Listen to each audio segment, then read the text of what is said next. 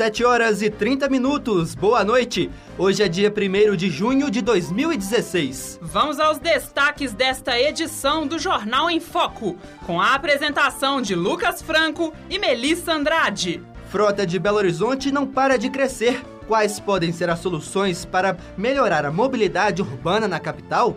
Polêmico projeto de lei que estabelece a retirada de cobradores dos ônibus do transporte municipal é vetado pelo prefeito Márcio Lacerda. Dados mostram crescimento no número de assaltos em Minas Gerais nos últimos anos. Eleições 2016. Expectativa para a definição dos candidatos que vão concorrer ao cargo de prefeito em Belo Horizonte. Nos Estados Unidos, pesquisa mostra a impopularidade dos principais candidatos à presidência. Aumenta o número de mortos por causa da dengue no estado. Na Semana Nacional da Biodiversidade, preparamos uma reportagem especial para falar sobre o assunto. Perigo na internet. Exposição de crianças e adolescentes nas redes sociais escondem o risco de crimes envolvendo pedofilia, racismo e até extorsão.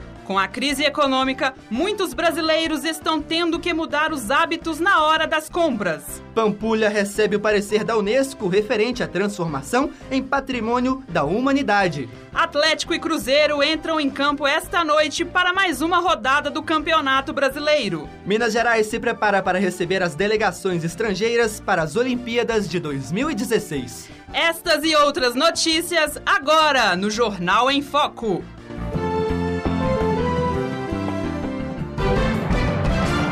Jornal em Foco. Belo Horizonte registrou um aumento da frota de veículos em mais de 200% nos últimos 20 anos. Com tantos carros nas ruas, os congestionamentos já são esperados. Podemos pensar em uma solução para melhorar o trânsito na capital mineira? Confira na reportagem de Melissa Andrade.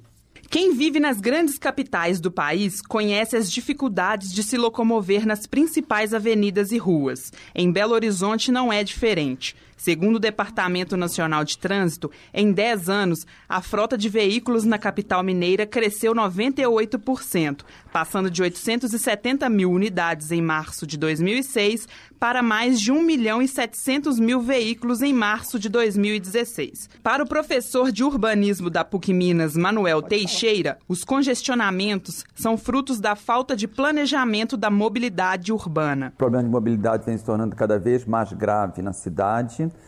E eu acho que o principal problema ele decorre do uso excessivo do automóvel. Com a implantação do sistema MOV em 2014, a estimativa da BH Trans era diminuir o tempo percorrido no trânsito. Mas, segundo os dados levantados pela própria agência, entre 2013 e 2014, a velocidade média percorrida pelos ônibus nas principais avenidas em horário de pico aumentou apenas 1 km por hora, passando de 17 para 18 km por hora. Já os automóveis percorriam cerca de 18 km em 2013 e em 2014 aumentou para 27 km por hora. Para Stephanie Galvão, que alterna entre o MOV e o carro para trabalhar, antes da implantação do MOV, ela gastava menos tempo de casa até o trabalho. Eu moro em Santa Luzia, né, no bairro Morada do Rio, e o ônibus que eu pegava, ele ia direto para o centro. E eu trabalho na Savassi cerca de uma hora, uma hora e meia para chegar da minha casa até o trabalho. Depois da implantação, eu costumo gastar cerca de duas horas, duas horas e vinte por aí. E de carro não teve tanta alteração. Eu gasto em média uma hora. Segundo o professor Manuel Teixeira, a instalação do sistema MOV tem grandes deficiências e os investimentos para diminuir o trânsito na capital ainda são muito baixos. Eu acho que a grande deficiência do MOV está nessa alimentação é, pelos ônibus que vêm dos bairros periféricos e vêm até as estações. Acho que o MOV ele teve, ele tem também uma implantação errada em Belo Horizonte no momento que ele entra no centro da cidade. Apenas na Avenida Paraná e na Avenida Santos Dumont existem pistas exclusivas. Dentro do centro, os ônibus do MOV eles têm concorrido com os outros veículos. Então eles acabam virando ônibus convencionais, o que não deveria ocorrer. Ele é ainda muito deficiente em função do atraso do investimento em transportes coletivos de massa. Então, vem sendo feito um esforço, mas ainda é muito pequeno perto do problema que tem. Por meio de nota, a BH Trans informou que após a implantação do sistema, o número de ônibus que trafegavam pelas principais avenidas da capital caiu cerca de 70% e que foi elaborado um plano de mobilidade urbana que prevê um conjunto de intervenções para atender às necessidades atuais e futuras da população. Repórter Melissa Andrade para o Jornal em Foco. Informações do trânsito com Matheus Calazans. Boa noite. Manifestantes protestam nesse momento no centro de Belo Horizonte e se concentram na Avenida Afonso Pena com Espírito Santo. Por isso, os motoristas enfrentam muita dificuldade para se deslocar. O protesto é um ato de repúdio contra o estupro e acontece em 50 cidades pelo Brasil. A Avenida Amazonas, que estava interditada há pouco, já tem o trânsito liberado. Em compensação, no sentido Mangabeiras, o fluxo de carros continua totalmente interditado. Para quem vem da Avenida Antônio Carlos ou Cristiano Machado, encontra trânsito a partir do complexo da, da Lagoinha, reflexo da manifestação. O tráfego também é lento na Avenida dos Andradas, sentido área hospitalar. Repórter Matheus Calazans para Jornal em Foco. Informações do trânsito com Matheus Calazans. Durante o mês de abril, um projeto de lei de autoria do vereador Altair Gomes do PSC causou polêmica ao discutir novas formas para o pagamento de passagem nos ônibus da capital e a retirada dos trocadores dos coletivos. Na semana passada, o prefeito de Belo Horizonte, Márcio Lacerda, rejeitou a proposta. Confira na reportagem de João Medeiros. Aprovado em Câmara no dia 21 de abril, o projeto de lei 1881, de autoria do vereador Altair Gomes do PSC, vem causando discussão. Segundo o vereador e seus aliados, o projeto visa manter a segurança dos coletivos da capital mineira para que eles não transportem moeda em seu interior. Mas, segundo o vereador Adriano Ventura, o PL visa exclusivamente garantir a contenção dos gastos dos empresários. Sim, na minha opinião, é claro, esse projeto é feito para atender as empresas de ônibus. Eu não tenho dúvida nenhuma disso. Nenhuma. Qual o interesse? para a prefeitura, para o vereador que é autor? Nenhum. O vereador ainda cita o Código de Trânsito Brasileiro e o estresse que o acúmulo de função pode causar ao motorista. Fora o estresse que você vai configurar ao motorista, que para lidar com essas duas operações não é algo fácil. Então, assim como o Código Brasileiro de Trânsito exige que o motorista tem que ter total atenção à função dele, que é ser motorista, aqui nós estamos fazendo desvio da função. Caso seja sancionado pelo prefeito Márcio Lacerda, cerca de 6 mil trocadores podem perder seus empregos. Na região metropolitana de BH, muitas linhas já circulam sem a presença dos agentes de bordo. Um motorista que não quis se identificar diz que a retirada dos trocadores foi prejudicial ao seu serviço. Bem, cara, o negócio é o seguinte: atrapalhou em tudo. Atrasa as viagens, eu trabalho triplicado, entendeu? Então, a, a, o trocador é essencial na, na linha de ônibus. A passageira Maria Carla mostra-se preocupada com o motorista dirigindo e cobrando passagem horrível, porque é muita, muita exigência do motorista, porque ele, além de cobrar e, e, dirigir, ele pode perder o controle do ônibus e bater o ônibus. Outro passageiro reclama do tempo perdido nas viagens o tempo que ele perde para poder, poder cobrar o dinheiro é um atraso da viagem. Às vezes o motorista não tem nem o troco certo, não tem tempo de dar o troco certo, se paga você até a menos, a gente pega o dinheiro sem saber o que está acontecendo. Procurado pela equipe de reportagem, o Sindicato das Empresas de Transporte de Passageiros de Belo Horizonte, CETA BH, não se pronunciou sobre o assunto. O vereador Altair Gomes também não quis se pronunciar. Para o Jornal em Foco, João Medeiros. Minas Gerais tem registrado um aumento de crimes violentos que envolvem sequestro, cárcere privado, roubo, extorsão e estupros. Entre janeiro e abril deste ano, foram registrados 49.100 49 casos. No mesmo período do ano passado, 40 mil ocorrências foram realizadas. As informações são do portal Minas em Números, do governo estadual, e levam em conta as ocorrências registradas pelas polícias do estado. Belo Horizonte aparece em primeiro lugar com mais de 17 mil ocorrências, seguida por Contagem com 4.600 e Betim com 2.800 registros. Várias cidades do interior não registraram em 2016 nenhuma ocorrência deste tipo. Dentre elas estão os municípios de Pedralva, Capetinga e Bueno Brandão, no sul de Minas. São 7 horas e 40 minutos. Previsão do tempo com Joyce Lourenço. Desde o início da semana passada, as temperaturas em Belo Horizonte seguem baixas e a sensação de frio é grande, devido à chegada de uma frente fria do sul do país. O mês de junho começa com um tempo estável. Nesta quinta-feira, o céu fica nublado durante a maior parte do dia e não há possibilidade de chuva na capital e região metropolitana. A máxima pode chegar a 28 graus e a mínima será de 15 graus. Previsão do tempo com Joyce Lourenço.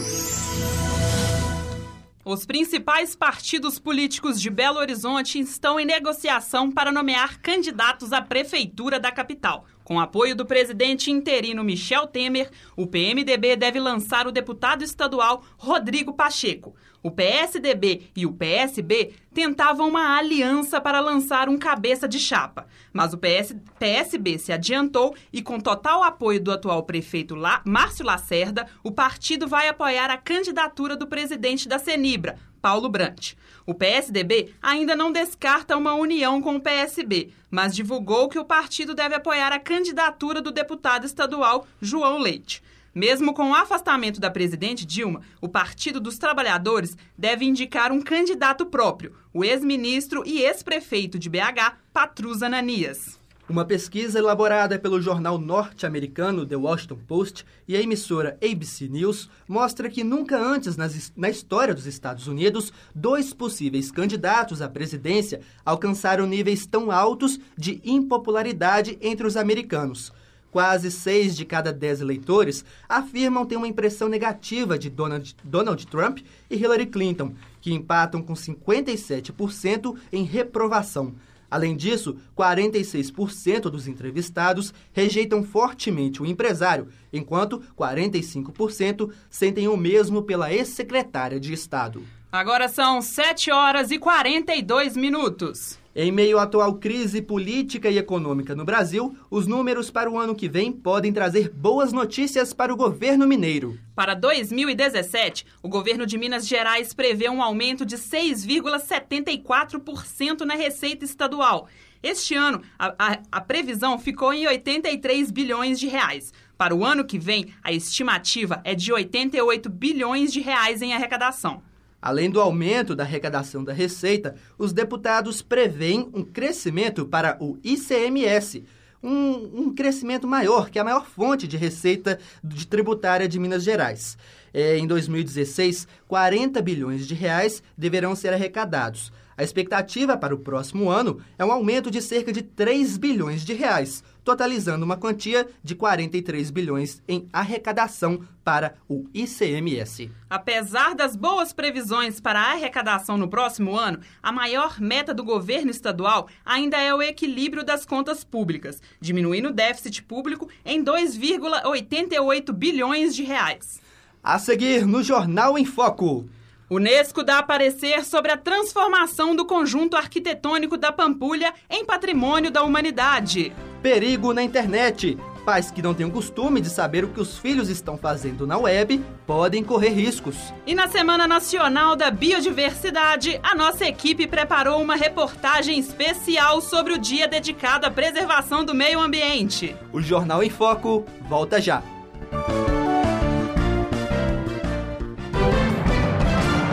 Jornal em Foco. Você já deve ter ouvido falar no Cerrado. Mas será que você conhece o Cerrado? Você sabia, por exemplo, que o Cerrado ocupa um quarto do território brasileiro? É, são mais de 2 milhões de quilômetros quadrados. Se a gente não ajudar a preservar o Cerrado, a gente pode terminar com fome, com sede e no escuro. Mas tem pessoas trabalhando para que isso não aconteça e você pode ser uma delas usando apenas um dedo. Um dedo que digita wwf.org.br para saber mais sobre o Cerrado e se afiliar. Ou clicar e curtir a nossa página, ou ainda para compartilhar esse vídeo com seus amigos. Contra a destruição, a gente precisa de informação. É, eu tive dengue e passei muito mal. Daí eu corri para uma unidade de saúde. O médico me atendeu, me passou o tratamento e me disse que se eu tivesse dor forte na barriga e vômito, podia ser a forma grave da doença. É, dengue mata. Se você mantém a calma quando todos já perderam a paciência, se você consegue sonhar sem se deixar levar pelos sonhos, se é capaz de esperar e não se desesperar, se consegue sorrir quando o que é seu se quebra,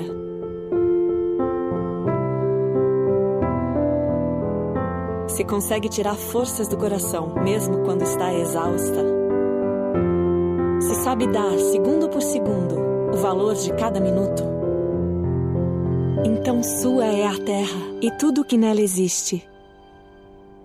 E ainda mais, você será uma mãe, minha menina. Não existem mães perfeitas, apenas mães reais. Novo Baby Dove. Jornal em Foco. Agora são 7 horas e 46 minutos. Os primeiros meses do ano costumam movimentar o comércio em papelarias e livrarias de todo o país, principalmente pela venda de livros e materiais escolares. No entanto, uma queda nas vendas foi registrado em 2016, o que tem preocupado empresários do setor. Confira mais na reportagem de Matheus Calazans. De acordo com o levantamento da Federação do Comércio de Bens, Serviços e Turismo de Minas Gerais, a FEComércio, 42% dos empresários do ramo afirmaram que em 2016 tiveram um desempenho de vendas menor do que no ano passado. A crise econômica, o endividamento das famílias e uma postura mais cautelosa dos clientes são os principais fatores que contribuíram para a queda nas vendas, como conta a analista da FEComércio de Minas, Elisa Castro os pais, as famílias, elas têm preocupado mais em economizar, estão dando preferência a itens da promoção. Então, o que aconteceu foi que as lojas alegaram maior venda de itens das promoções e o consumidor, ele pesquisou preço para conseguir né, fazer esse investimento sem afetar tanto na despesa do orçamento doméstico. Como a insegurança com o futuro afeta o poder de compra das famílias, a tendência é que o cenário de queda continue nos próximos meses. Por isso, procurar formas de se destacar e atrair clientes é fundamental.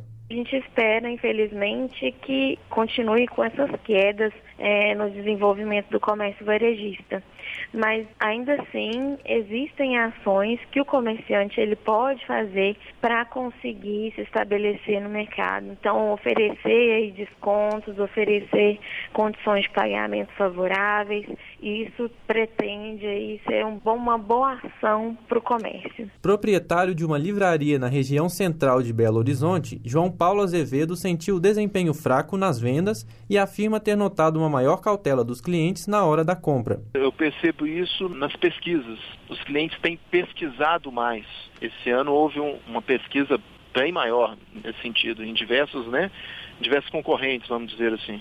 Mesmo com cenário desfavorável, o empresário é otimista e pretende investir em formas de tornar a livraria diferenciada, buscando uma melhora nas vendas para o futuro. Na realidade, a gente ainda está absorvendo tudo isso, né? Esses reflexos, mas provavelmente vamos é, investir ainda mais nessa questão de livros usados. As pessoas reutilizarem os livros. Eu costumo ser bem assim, bem positivo, sabe?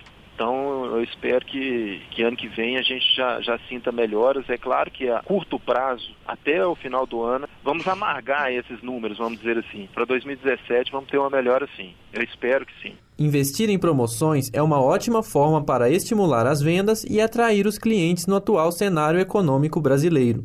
Matheus Calazans para o Jornal em Foco. Minas Gerais registrou de janeiro a maio deste ano quase 480 mil casos prováveis de dengue. O número é mais que o dobro do total de casos, casos registrados durante todo o ano passado e 14 vezes maior que o contabilizado no ano de 2012. De acordo com a Secretaria de Estado de Saúde, 103 pessoas morreram por causa da doença e os municípios que registraram os maiores índices de óbitos foram Juiz de Fora, com 23 casos, e Belo Horizonte, com 20 mortes. Sobre a febre chikungunya, foram notificados 1.251 casos, sendo 76 confirmados. Em relação ao Zika vírus, 3.056 casos foram confirmados, outros 9 mil estão em investigação. Das 112 notificações de microcefalia, foram confirmados três casos que têm relação com o vírus Zika, nas cidades de Sete Lagoas, Uberaba e Montes Claros. São 7 horas e 50 minutos. Segundo dado da, da organização Safernet Brasil, desde 2003, mais de 8 milhões de denúncias envolvendo páginas na internet foram registradas no país. Desse total, 34% são referentes a questões de racismo e mais de 367, 65% dos casos envolvem xenofobia.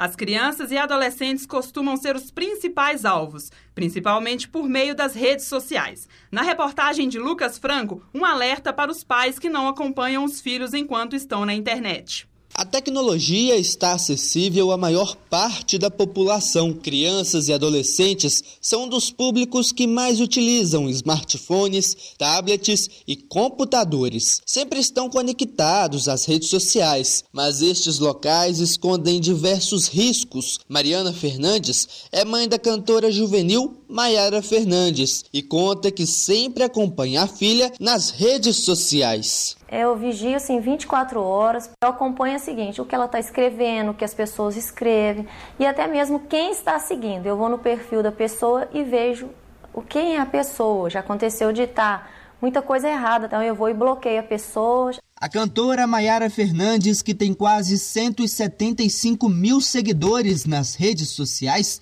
apoia as atitudes da mãe. Tem algumas coisas que eu posso estar escrevendo errado, ou as pessoas podem estar escrevendo coisas maldosas, aí ela vai e me fala para tirar, para é, bloquear, porque às vezes as coisas são muito ruins. Mesmo assim, a garota já foi alvo na internet.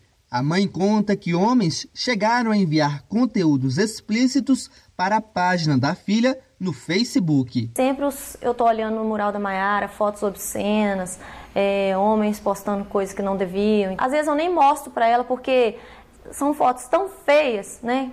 Que uma criança não precisa de ver. Na Delegacia de Crimes Cibernéticos em Belo Horizonte, foram registradas no ano de 2015 mais de mil ocorrências envolvendo crimes virtuais. Segundo o delegado César Duarte Matoso, a exposição exagerada dos pais nas redes sociais refletem o comportamento dos filhos no meio online. Da mesma forma que os pais é, se autofotografam e postam na internet, as crianças também se autofotografam e disponibilizam essas imagens na internet. Ocorre que a pessoa não está preparada para uma exposição, para uma publicidade que é mundial. Muitas vezes ela divulga uma, a sua imagem, essa imagem é copiada e é utilizada para fins ilícitos. Dados da organização não governamental SaferNet Brasil apontam que em 2014 foi registrado um crescimento de 8,29% envolvendo páginas na internet. O delegado César Duarte Matoso recomenda que os pais sempre acompanhem os filhos enquanto estiverem navegando pela internet. O que eu poderia pedir aos pais é que não sejam omissos é, e que se não se deixem levar pelo conforto de ter um filho horas é, no computador e que também evitem o horário noturno, que é o horário que tem maior ocorrência e que as crianças permanecem maior tempo expostas na internet. Repórter Lucas Franco para o Jornal em Foco. Agora são 7 horas e 54 minutos. A Unesco encaminhou ao Itamaraty um parecer favorável que pode tornar o complexo arquitetônico da Pampulha em patrimônio cultural da humanidade. Desde 2012, a Prefeitura de Belo Horizonte vem trabalhando com projetos de revitalização para conquistar o título, investindo na reforma dos projetos de Oscar Niemeyer, Burler Marx e na limpeza do espelho d'água da lagoa. No dia 20 de julho, os 200 países que compõem a Unesco vão se reunir em Istambul, na Turquia, para analisar o documento e dar o parecer final. O mês de maio reserva um dia dedicado para a sociedade repensar seus atos e cuidar com a, cuidados com a natureza.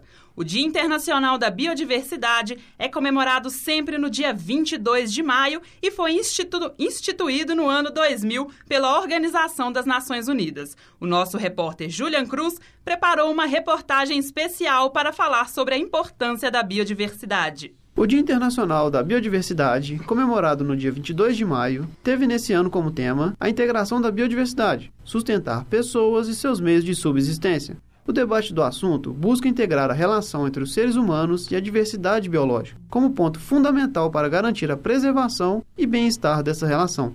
A bióloga da ANDA, Associação Mineira de Defesa do Ambiente, Mariana Vasconcelos, ressalta a importância da relação e os impactos do homem na natureza, o homem tem que se enxergar como parte do meio ambiente, entender como que suas ações interferem no meio ambiente, porque se uma pessoa consegue perceber a interferência disso no meio ambiente, os impactos que a gente pode causar e tentar reduzir esses impactos negativos, já é um ótimo caminho para tentar melhorar as questões ambientais do país. Biodiversidade é definida como toda a variedade de espécies da flora, fauna e microorganismos e suas funções ecológicas no ecossistema. Assim, toda essa relação cria processos que coletivamente são a base da vida na Terra, tendo o ser humano como parte integrante e principal responsável pela degradação dos ecossistemas. Para o analista ambiental do IBAMA de Minas Gerais, Daniel Vilela, as pessoas são dependentes do meio ambiente e precisam dar mais atenção para a preservação da natureza não tem jeito, né? Assim, a gente segregar as pessoas do meio ambiente. Apesar de ser mais difícil de entender isso hoje do que era antigamente, mas a gente é completamente dependente do ambiente. Então, os, os, ecossistemas eles produzem uma série de serviços que são fundamentais para a nossa existência. Daniel Vilela, analista do IBAMA, ressalta que as pessoas têm que fazer parte do processo de preservação do meio ambiente, atuar e combater a destruição da natureza. Não adianta a gente ficar criando política pública, fiscalizando. Enquanto as pessoas não tiverem consciência, todo o nosso esforço tem que ser em vão. Então, eles precisam de um trabalho de percepção dessa importância da biodiversidade, das questões de proteção, de preservação do ambiente natural, para a nossa sobrevivência. Reduzir as formas de pressão sobre o ambiente tem como ponto de partida uma redução do consumo e a produção de forma mais sustentável. A mensagem que os entrevistados deixaram sobre a comemoração do Dia Internacional da Biodiversidade deixa claro que a consciência ambiental é um longo caminho a ser seguido, em conjunto com a preservação da biodiversidade. O ser humano ele tem que entender que ele faz parte desse ambiente, que a gente vive e tem total dependência dele. Então, ele tem que ter noção de que não só o meio ambiente depende da ação do ser humano, mas nós também dependemos de meio ambiente equilibrado para manter nossas necessidades básicas. A preservação da biodiversidade está integralmente associada à qualidade de vida que a gente vai ter no futuro, porque o futuro com certeza vai ser diferente do que é hoje. Julian Cruz para o Jornal em Foco. A seguir no Jornal em Foco. Brasileiros mudam os hábitos na hora de fazer as compras para enfrentar a crise. Você conhece a peça Galileu Galilei? Não perca as dicas culturais. E tem as notícias do esporte com Julian Cruz. O Jornal em Foco volta já!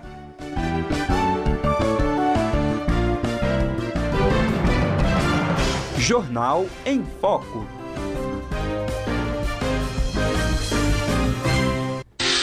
WWF Brasil, cuidando do meio ambiente. WWF Brasil, o Brasil é envolvente.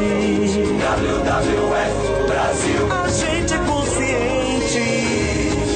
O meio ambiente somos todos nós. Quem destrói o meio ambiente ajuda a multiplicar a fome e a miséria. WWF Brasil, conservando a vida, inclusive a sua. Se você teve catapora, você pode desenvolver zoster, independente do seu estado de saúde. Quem teve catapora tem o vírus. Zoster é uma doença que pode causar bolhas e dor intensa. Para algumas pessoas, a dor pode durar meses e dificultar até atividades cotidianas, como tomar banho, se vestir ou secar o cabelo. Seu risco aumenta à medida que você fica mais velho. Cerca de 70% das pessoas que desenvolvem zoster têm mais de 50 anos. Fale com o seu médico. Entenda o zoster. Apadrinhe uma criança pela ActionAid. Com pouco mais de um real por dia, você transforma a vida de uma criança como Marcele. Ligue agora 0300 100 0300 ou acesse www.mudeumavida.org.br. A ActionAid trabalha no mundo inteiro para vencer a pobreza. Ligue agora mesmo 0300 100 0300 ou acesse www.mudemavida.org.br. ActionAid. Mude uma vida. Mude o mundo. Jornal em Foco. São 8 horas em ponto.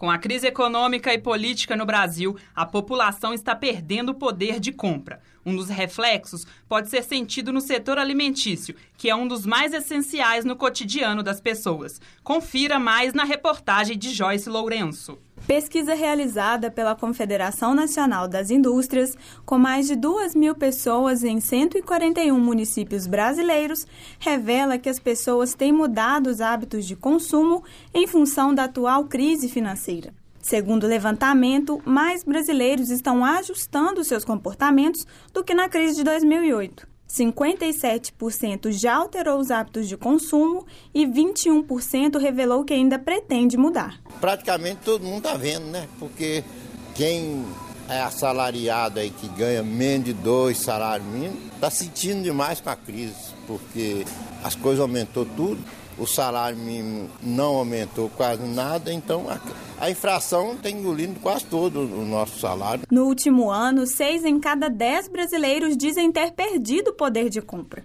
As regiões Sudeste e Sul têm o maior número de insatisfeitos, 65%. O economista Jean Max Tavares avalia que a crise financeira pode desencadear outros fatores que esvaziam o carrinho de compra dos brasileiros. A crise está afetando o consumidor brasileiro de duas formas. A primeira é com o aumento dos preços, né? aumento contínuo dos preços generalizados, seja a inflação. Isso faz reduzir o poder de compra. E a outra razão dessa crise estar afetando os consumidores é a perda do emprego, né? ou até mesmo, é, se o emprego ainda continua a ser mantido, há uma certa redução da renda. Nos corredores corredores dos supermercados não é difícil encontrarmos clientes tentando economizar para levar os produtos. Se um produto, é, por exemplo, a batata, agora está num preço muito alto, então eu procuro comprar outros legumes, outras, outras verduras da época, que oferece minha família as mesmas vitaminas, mas com preço mais baixo. Se o consumidor está trocando as marcas tradicionais por outras mais baratas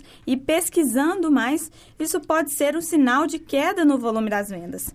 É o que avalia o comerciante Jaete Aredes. Geralmente antes vinha gente de outros bairros para fazer compra, mas hoje com a concorrência que, que entrou, a gente conta mais com o pessoal do bairro mesmo. Com essa crise que está, parece que o os clientes estão tá, vindo fazer a compra, mas já compra, compra menos. Aproveita é, as ofertas e vai comprar em outro supermercado também, aos poucos, aproveitando as ofertas. As vendas caíram muito. Para os brasileiros que pretendem continuar diminuindo os gastos, o economista dá algumas dicas para as compras do dia a dia. Alimentos, embora sejam essenciais, o consumidor consegue fazer essa substituição por marcas mais baratas ou até mesmo promoções. Né? Na verdade, num ambiente inflacionário, se a tendência é que os preços subam, o ideal é que ele compre mais para estocar ou, ou, aproveitar uma promoção, um preço melhor. Né? Nem para isso ele tem que andar um pouco mais, pesquisar um pouco mais. Repórter Joyce Lourenço para o Jornal em Foco. A 15ª Mostra do Filme Livre está em cartaz no Centro Cultural Banco do Brasil. Até o dia 13 de junho, o público pode conferir o que é considerada a maior mostra do cinema nativo e independente brasileiro.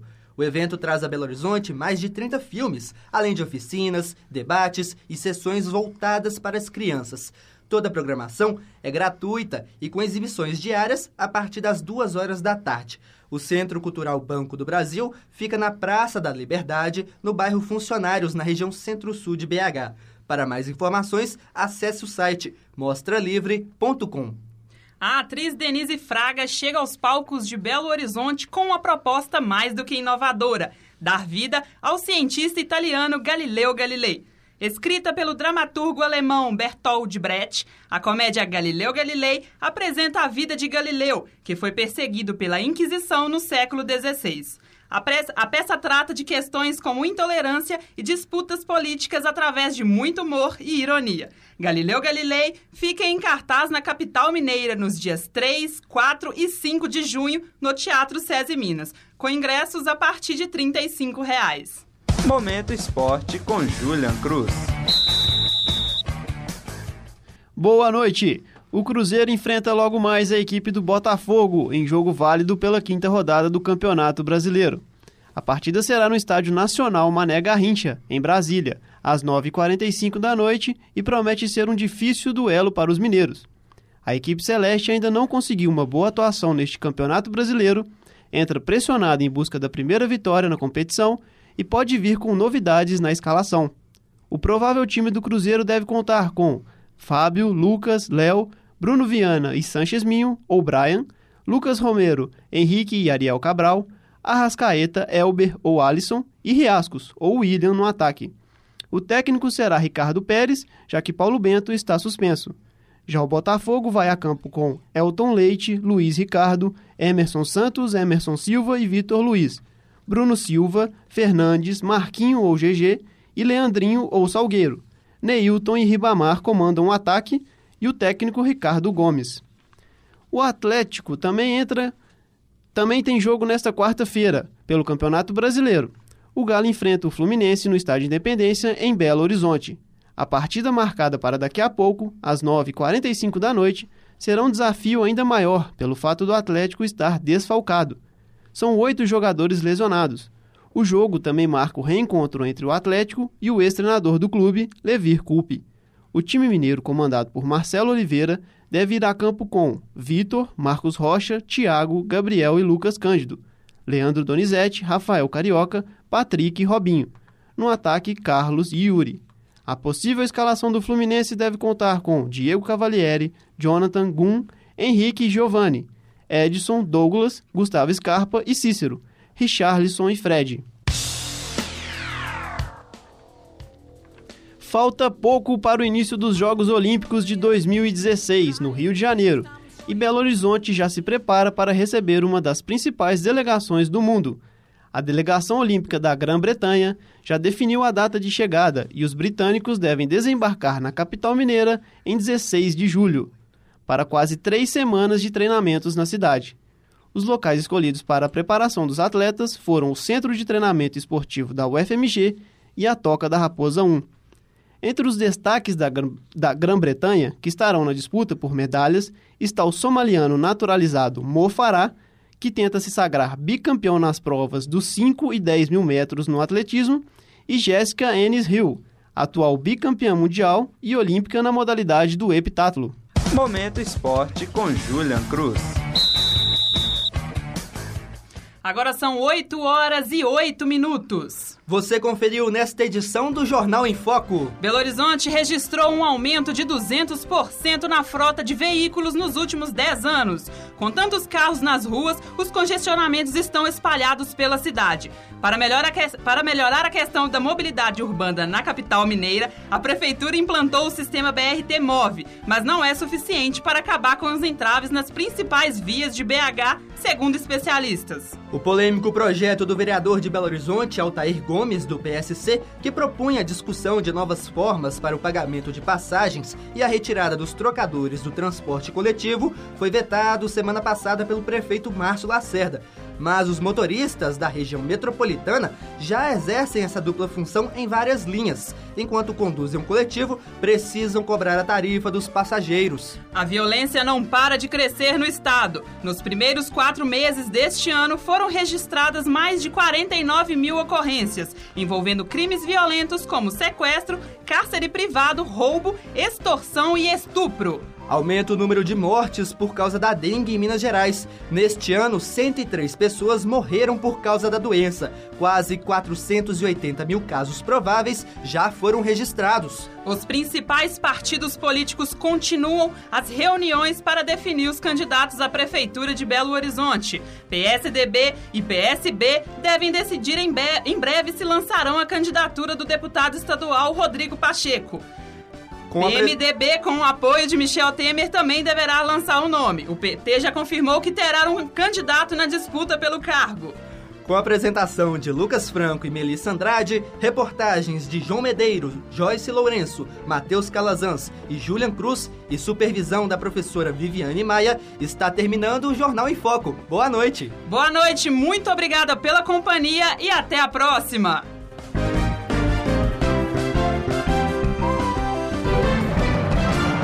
Jornal em Foco.